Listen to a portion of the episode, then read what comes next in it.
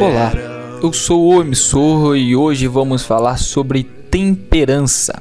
Em Provérbios 25, versículo 28, temos as seguintes palavras: Como a cidade com os seus muros derrubados, assim é quem não sabe dominar-se.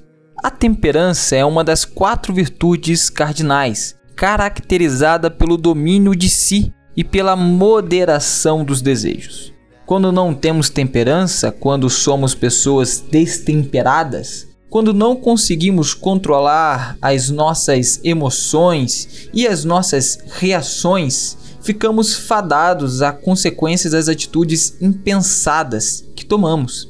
Quando Provérbios compara a uma cidade com seus muros derrubados, se refere a algo desprotegido, algo fadado à ruína, fadado às incertezas, onde tudo pode acontecer simplesmente por não ter minimamente controle sobre si.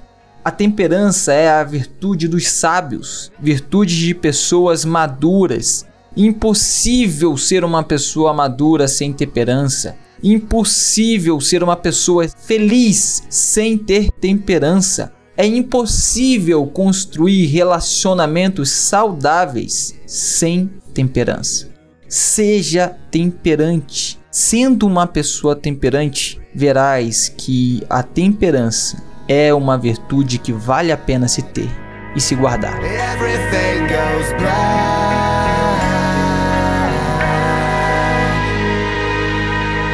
Você ouviu o emissor, uma produção